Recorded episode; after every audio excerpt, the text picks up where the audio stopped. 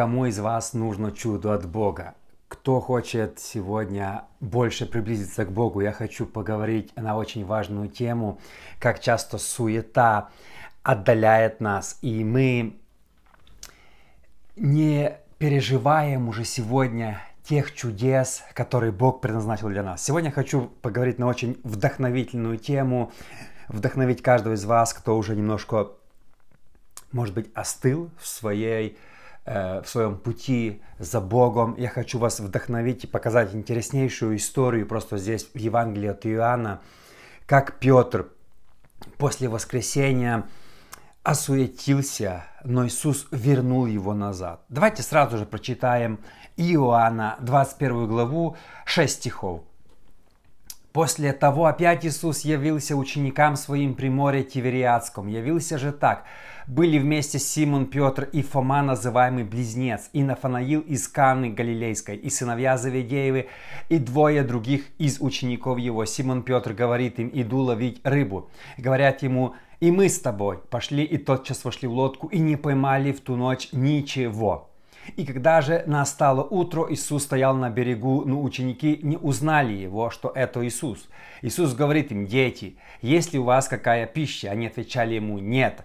Он же сказал им, закиньте сети по правую сторону лодки и поймаете. Они закинули и уже не могли вытащить сети от множества рыбы. Интереснейшая история в Новом Завете. Сегодня хочу показать несколько мыслей, пунктов из этой истории и взять примеры. Библия дана нам для того, чтобы мы брали для, тебя, для себя что-то, чтобы мы учились, и Библия сегодня работает.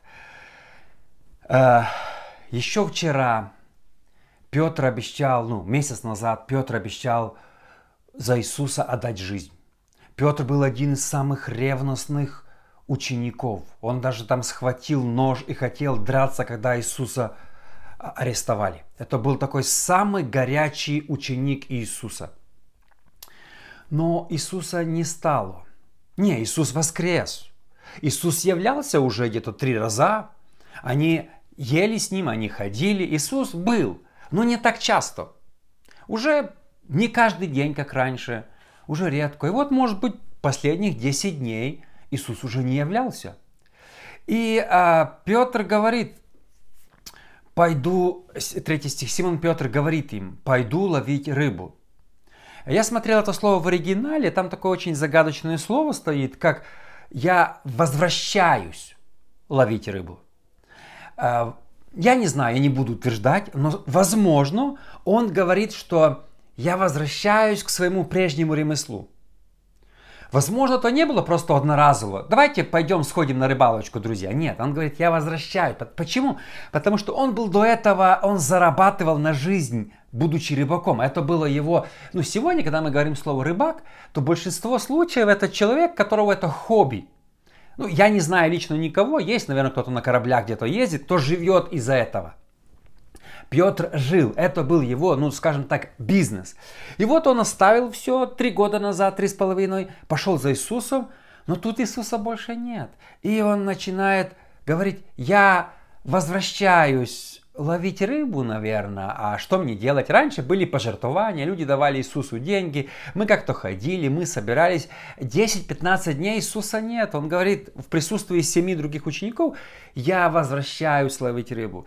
Вы знаете, приходит время, когда люди остывают в своем пути за Богом. Вспомните, что были, наверное, минуты, когда вы больше горели для Бога, когда вы были такими горячими, когда вы вставали утром на молитву, читали Библию, хотели поделиться с другими, но приходит время, когда нам кажется, Иисус далеко, Иисус не так, молитва уже не так быстро проходит в небо. Мы реже чувствуем Его присутствие. А какие решения мы принимаем в такие минуты? Часто, вы знаете, самые неправильные решения люди принимают в минуты, когда они далеко от Бога, когда они не чувствуют Бога. Петр тоже принял решение, я возвращаюсь. Знаете, э, решение о разводе с женой обычно не принимается в молитве. Я молился сегодня, и такое пришло решение мне в молитве. Решение часто плохие решения приходят в минуты, когда мы остываем, когда мы не близки с Богом, когда ты уже 20 дней не молился, когда ты не читал Библию, ты сердитый, у тебя а, а, раздражение. В такие минуты будь очень опасен, не принимай важных решений, не принимай. Когда ты давно не общался с Богом, не принимай. Обычно говорят, когда нужно принять важное решение, принимай его в молитве, когда ты молишься, когда ты постишься. Но вы знаете, я заметил, часто люди приняли решение о том же разводе, каким-то других плохих решений не в молитве, не в близости с Богом. Вот когда люди чувствуют пустоту, они принимают важные решения, которые они не должны были принимать. Второе. Важная мысль, друзья. Э, там было семь учеников, и два из них не названы, остальные названы. Третий стих. Симон Петр говорит им, иду ловить рыбу. Они все, семь. И мы пойдем с тобой. Смотрите, они не собирались. Они скопировали Петра. А, Петр, возможно, даже и не подозревал, он не хотел их агитировать ловить рыбу. Фома, там был Фома написано, Нафанаил, Возможно, Фома Нафанаил в жизни не ловили рыбу до этого. И Петр не ожидал от них, что они пойдут рыбу ловить, Фома будет рыбу ловить, Фома, ну, в смысле, то, я рыбак, там, Иоанн, Иаков, да, мы рыбаки, но и, и Фома пойдет с нами. Э, смотрите, хотим мы того или нет, мы всегда влияем на других. Смотрите, решение Петра повлияло на решение других. Когда Петр сказал, я возвращаюсь ловить рыбу, Фома такой, я тоже.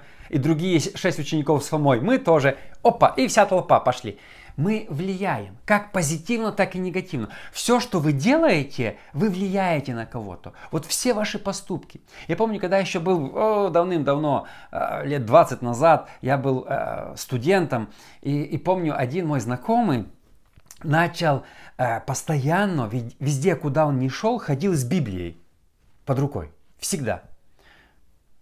Я посмотрел, подумал, какая хорошая идея. Я начал ходить с Библией везде.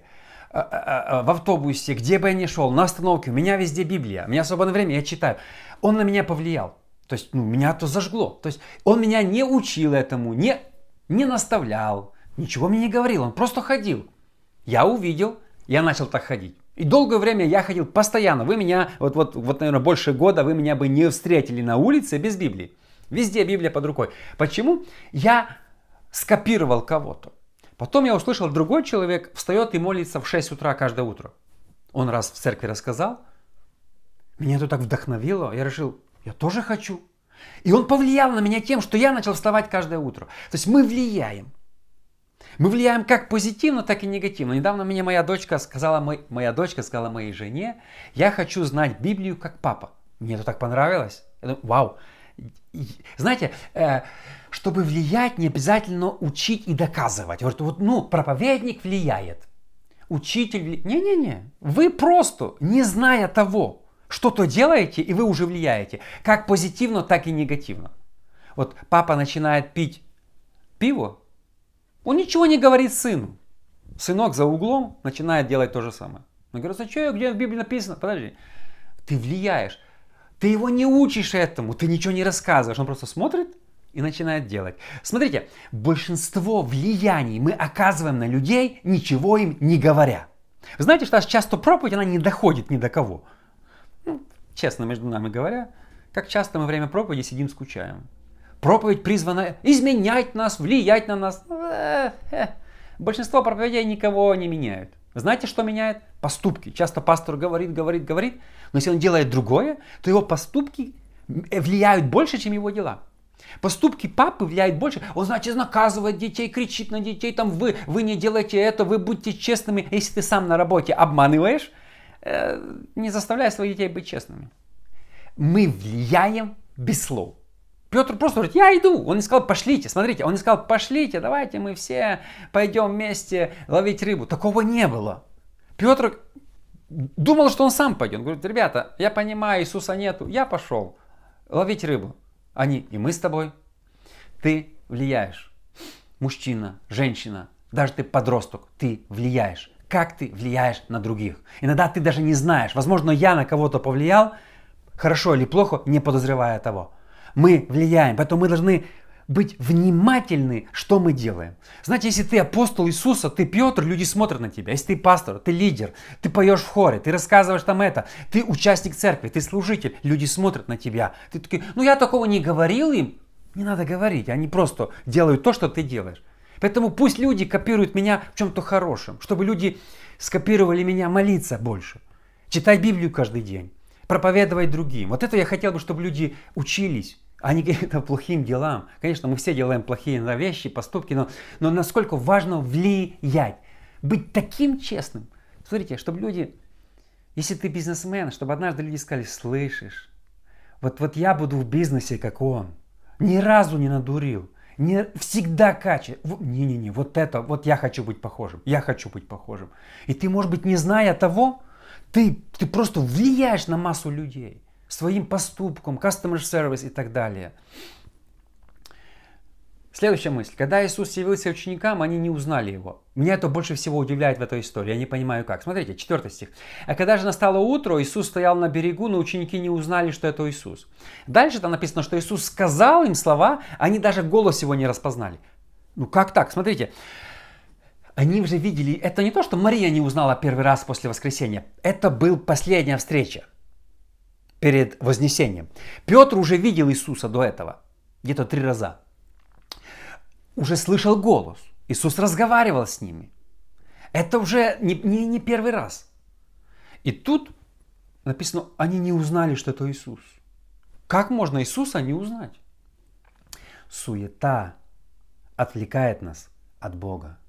В суете часто мы уже не узнаем Его голос мы не узнаем, что это Иисус. Как часто, вы знаете, когда мы суетились, когда мы уже это, мы уже не слышим голос Иисуса. Суета отвлекает нас. Она мешает нам распознать голос Иисуса. Когда мы удаляемся, знаете, сегодня столько христиан живут просто в суете, в суетной жизни, просто в каких-то этих.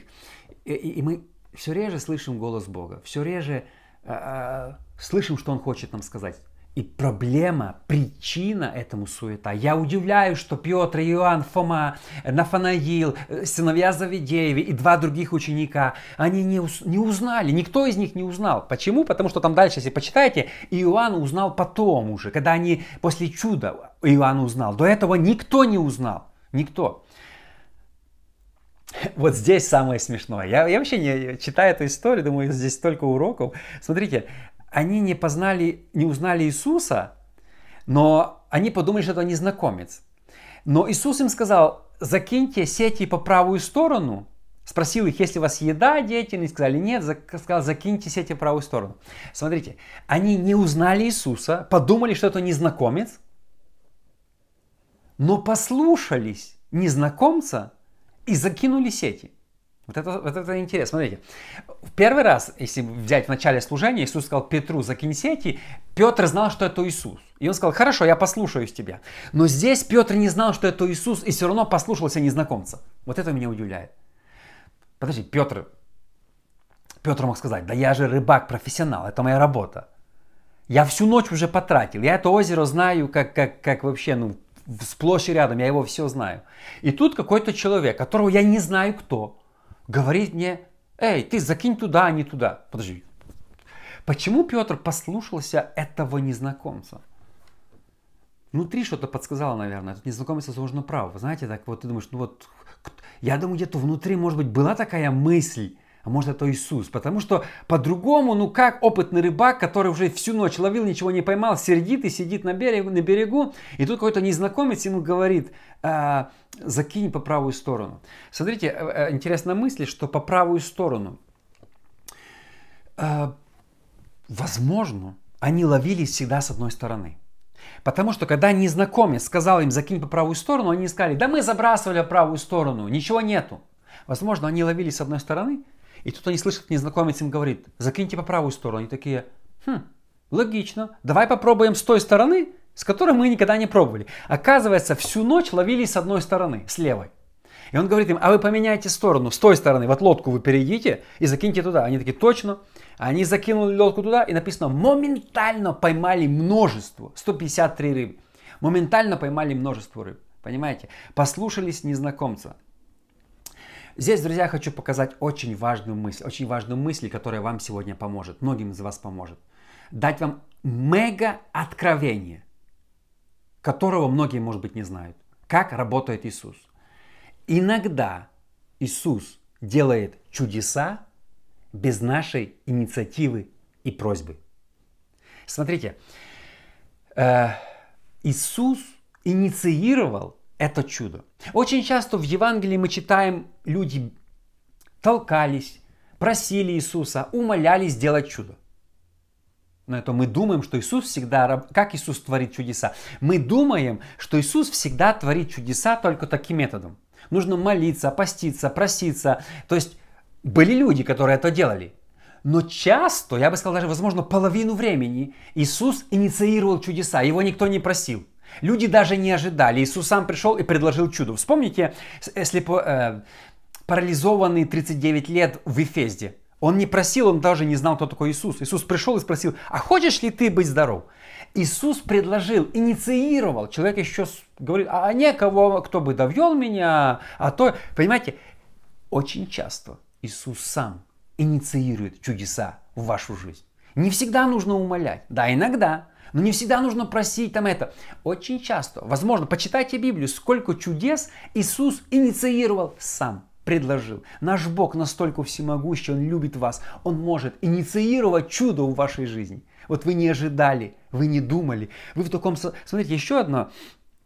В эти... Когда-когда но не в эти минуты Петр ожидал чуда. Возможно, в молитве, когда Петр молился перед этим, он ожидал чуда. Возможно, когда он там проповедовал, еще что-то делал, он ожидал чуда. Но в те минуты, когда он как бы, как это, бэкслайд, немножко сполз, ушел ловить рыбу, вернулся в свое старое ремесло, как бы остыл, возможно, для Бога, сидит в этих своей лодке, и в эти минуты Иисус делает чудо в минуты, когда Петр не ожидал. Иногда Бог, э, когда он чувствовал вину.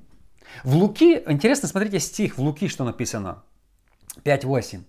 Увидев это, большой улов. Симон Петр припал к коленям Иисуса и сказал, «Выйди от меня, Господи, потому что я человек грешный». Вот Петр тоже не ожидал в тот момент чуда. Говорит, понимаете, Иисус сделал чудо, а Петр припал к ногам, говорит, вы, он грешный был, и он не, не, не чувствовал себя достойным, что Иисус делает чудо. Как часто мы не чувствуем себя достойными чуда от Бога.